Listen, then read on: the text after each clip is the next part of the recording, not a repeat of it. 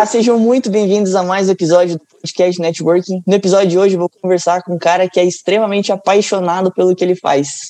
Duda Mendonça, prazer muito grande ter você aqui para conversar com a gente. Fê, o prazer é todo meu, estou super honrado de estar gravando aqui com você. Muito obrigado pelo convite e é isso aí. Bem-vindos ao podcast Networking com Fernanda Piaia. Você já se sentiu perdido, desorientado? Agora imagina se você pudesse conversar cara a cara com pessoas que estão anos na sua frente, que são referência em suas áreas. Esse é o objetivo do nosso podcast. Queremos conectar você a pessoas que fazem a diferença no mundo e que são referência naquilo que fazem. Bom, Duda, para começar, já quero começar te desafiando aqui. Sei que a sua história é longa, você passou por uma trajetória aí que você estava até me contando nos bastidores. E eu queria começar te perguntando se você consegue resumir essa história pra gente em apenas 49 segundos. Topa o desafio? Topa o desafio. Vamos lá, então. Pode começar? Pode começar. Bom, eu sou Duda Mendonça, tenho 43 anos, nasci no interior de São Paulo, eu já nasci com o sonho de ser o que eu sou hoje. Eu gosto de falar isso. Eu sou o que eu sempre quis ser. Então eu fui embora de São Carlos muito cedo, com 17 anos fui para o Rio de Janeiro. Fui tentar estudar artes cênicas, não consegui, estudei artes plásticas. Comecei a fazer show de transformista para me sustentar e descobri um, um nicho de mercado muito grande. Fiquei durante 20 anos fazendo isso também, paralelamente, fui maquiador da TV, de televisão. Depois voltei para o interior e abri meu estabelecimento, um pouco depois de trabalhar para outros profissionais. Estou há 11 anos instalado no mesmo endereço, em São Carlos, no bairro Nobre. Sou muito feliz. É, tenho um programa de televisão, tenho um e-commerce de acessórios para cabelo, sou cabeleireiro, sou maquiador e acho que já deu. O cara é multitarefa, então. É, sou, eu falei para você, sou meio bombril.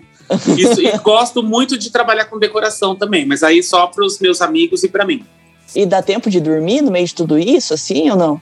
Eu durmo pensando nas coisas que eu tenho que fazer. Já aconteceu isso com você? Demais, acordar de madrugada, escrever as coisas, assim, ter umas ideias. Exatamente. Agora eu aprendi a gravar, fica mais prático. E eu também vou caminhar é, para organizar minha vida, assim. Então, tipo, eu faço uma hora e meia de caminhada e, e, vou falando, gravando as coisas que eu tenho ideia, que eu quero escrever, que eu não quero, enfim. Legal. Eu gosto muito dessa, desse ritmo frenético de vida. Que legal. É, diz que a vida só acontece quando a gente está agindo, né? Então você está vivendo bastante. É. Mas eu fico bem doentinho também por causa disso, viu, Fer?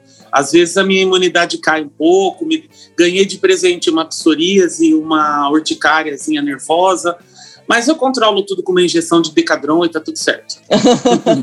Faz parte, né? Faz parte. É, uma pessoa ansiosa tem que. O corpo não aguenta, né? Tem que. Eu sei que eu me identifico bastante. e se hoje você fosse se definir em apenas uma palavra, que palavra que você usaria? Feliz. Feliz. Feliz. Feliz. Mesmo agitado. Feliz. Oi? Mesmo numa vida agitada, é feliz. Eu sou, eu, você sabe que eu não sei ficar sem fazer nada, eu não consigo.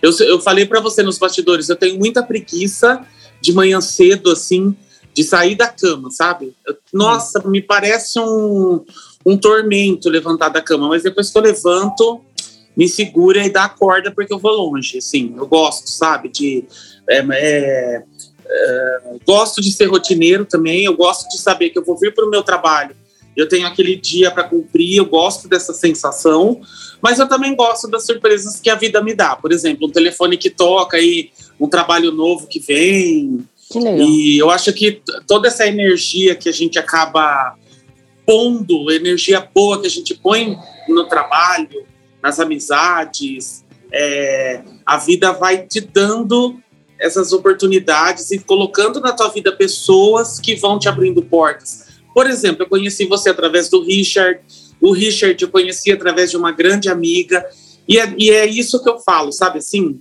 São coisas gostosas de se fazer, é, histórias boas de contar, enfim. E tá aberto, né, para as novas situações da vida também, porque às vezes acontece e a gente não consegue ver. é. Quando eu era criança, eu via as pessoas, sabe agenda de papel? Acho que você não usou nunca isso. Eu você tinha. é muito novinho. eu usei. tenho aqui no salão, porque sem agenda de papel e lápis eu não eu enlouqueço. É, hoje eu, Mas, eu não uso mais. é, eu uso só para as clientes aqui, porque eu acho ainda mais prático por essa questão de troca de horário toda hora, né? Uhum.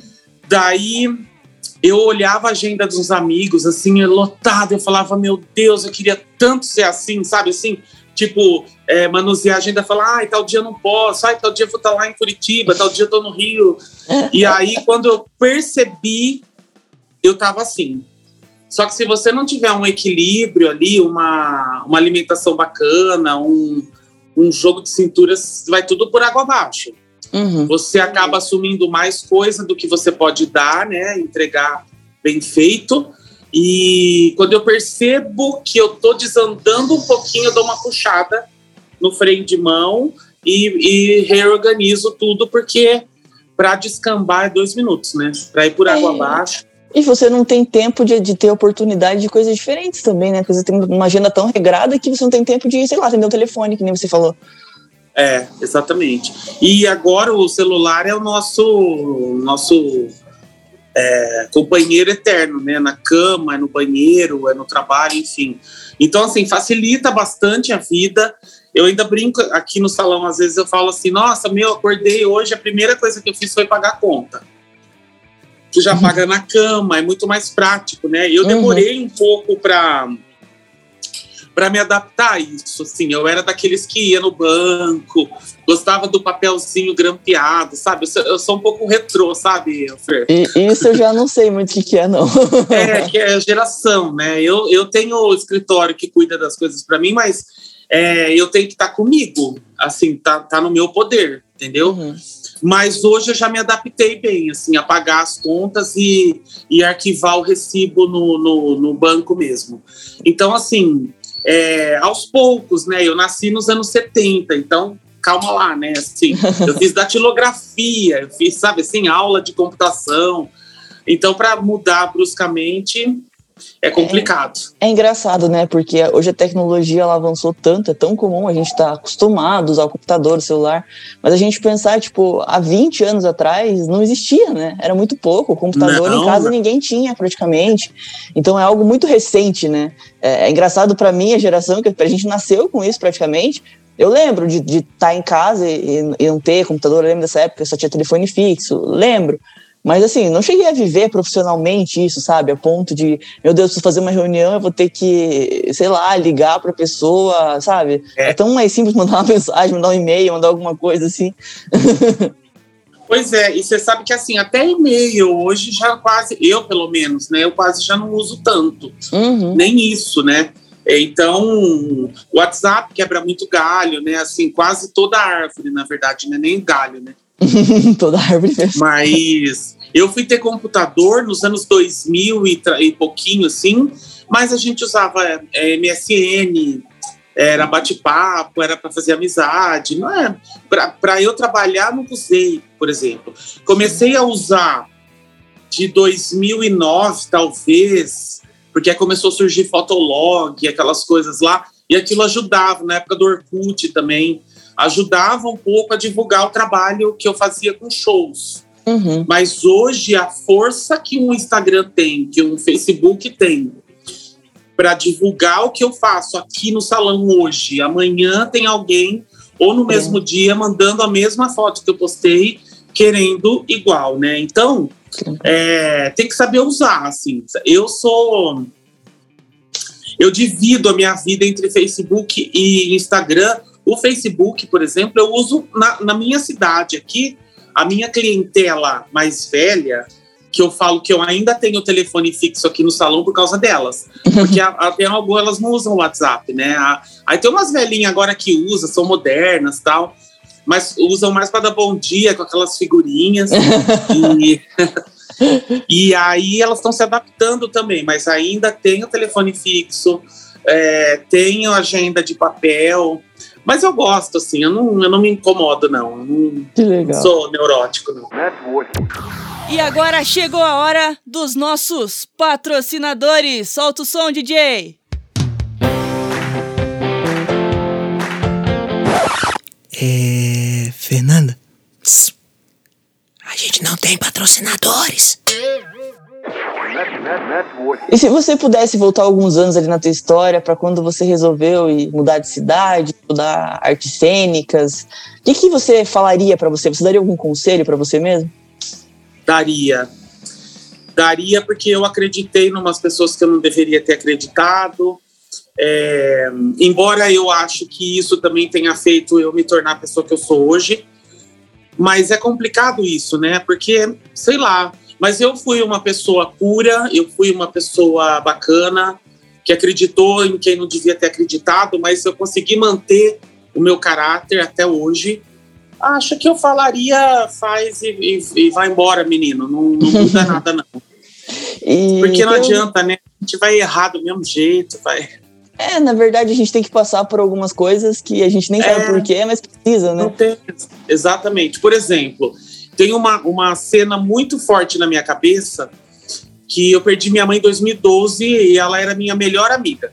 Uhum. Então a gente estava viajando numa segunda-feira e minha mãe dentro do carro falou assim para mim: "Ai, tô com uma dor aqui".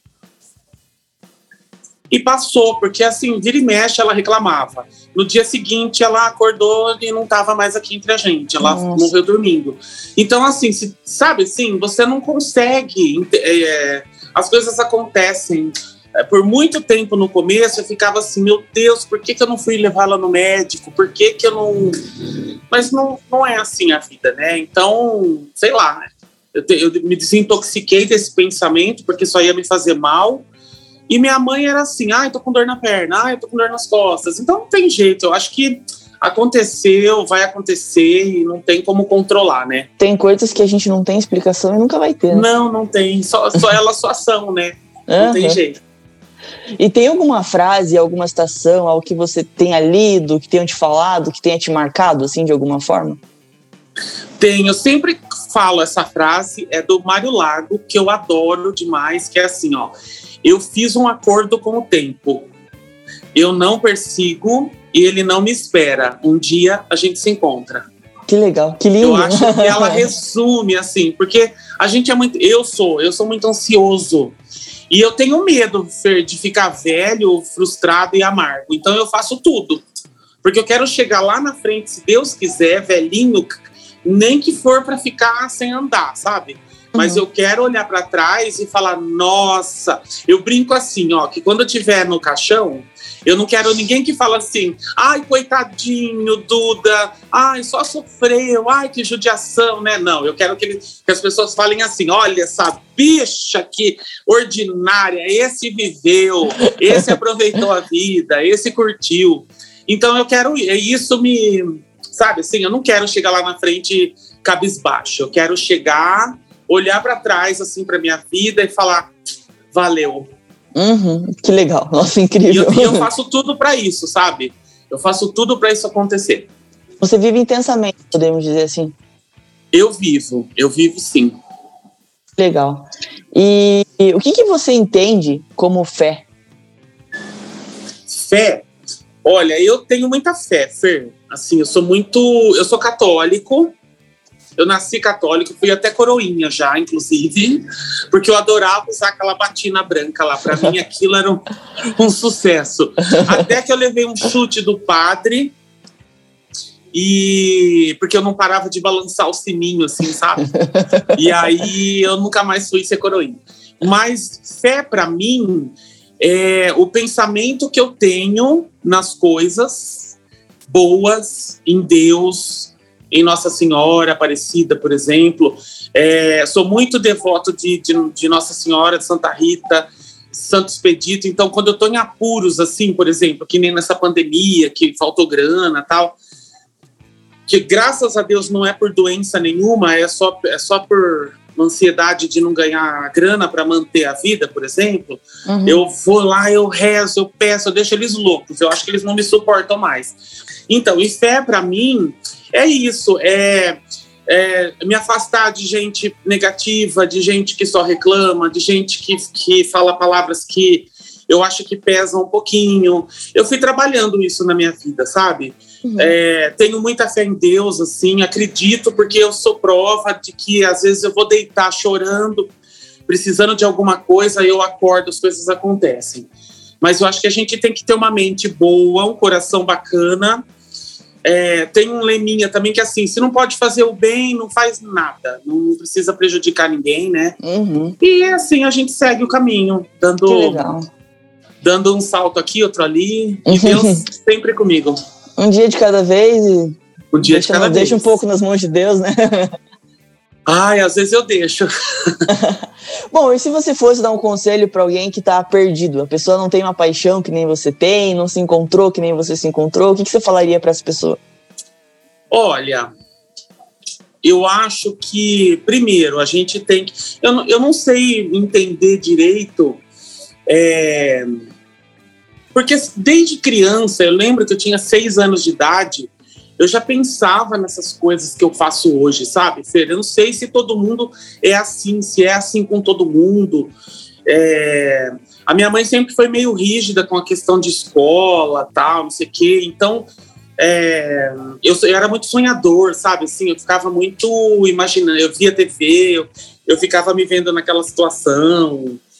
Eu ganhava meus brinquedos e montava as coisas de um jeito que eu pensava, todo mundo falava, eu lembro de, de ouvir isso, nossa, mas isso não é coisa de criança, que, que, que tá, sabe assim, fora da, uhum.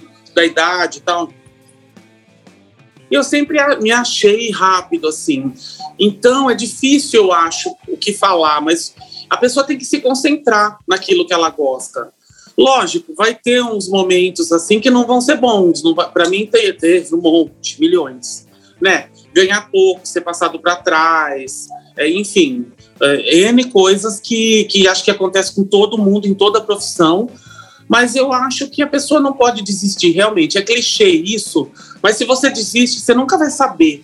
E uhum. você desiste daquilo que você mais gosta para fazer uma coisa que você não gosta, eu acho que é perda de tempo, assim, sabe? Por mais que você passe um pouco de aperto no começo ali, eu acho que vale a pena, porque uma hora a verdade é, prevalece ali e as coisas vão acontecer, né? É, Enfim. É, que legal. e se você fosse fazer uma pergunta para você mesmo, pergunta que você faria? Sobre minha carreira, sobre. Qualquer pergunta para você. Ai, nossa, difícil isso, mas uhum. acho que eu me perguntaria. Uh, porque assim, Fer, eu às vezes troco a vida amorosa pelo trabalho, sabe? Assim. Uhum. Então, quando você se dedica muito no seu trabalho, você não consegue ter uma vida paralela ali, né? Bacana, tal. Algumas pessoas até conseguem, mas eu não tenho hora para nada, então fica difícil, ninguém entende muito. Então acho que a pergunta que eu faço para mim é se eu não tenho medo de chegar lá na frente e isso também me, deixa, me dá uma solidão, sabe? Uhum. Se não vai me causar uma solidão futura.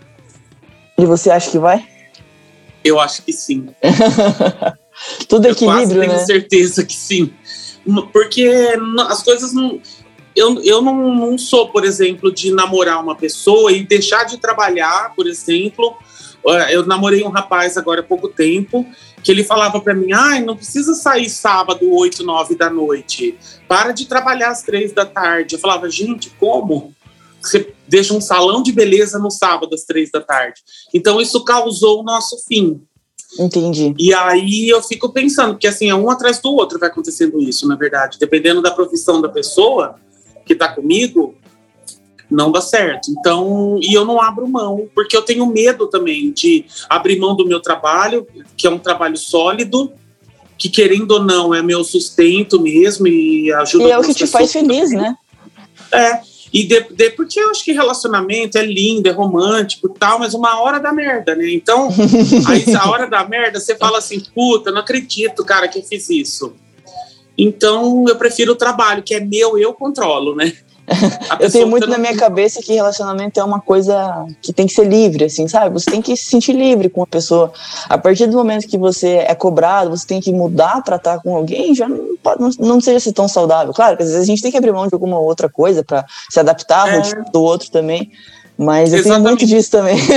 e, de, e de fato, Fer, assim, ó, eu vejo umas coisas, eu vejo amigos meus casados, casa, mulheres, eu, eu tenho bastante amigos mais velhos, velhos, que eu às vezes vou jantar na casa deles, eu olho assim, eu falo, hum, que bosque, que é isso? Gente, porque um agride o outro o tempo inteiro de uma maneira tão sutil assim, uhum. que eu penso, eu falo, não, quer saber, tá bom do jeito que tá, já, tô, já vivi metade, não morri, então agora o que vier é lucro, se aparecer legal, apareceu, se não aparecer também, a gente vai ficando com uma pessoa aqui, com outra ali, tá tudo certo, e e, porque a parte boa mesmo é quando acho que cada um mora numa casa. Porque depois é bom no começo, pelo que eu vejo, sabe? Eu tenho medo disso também.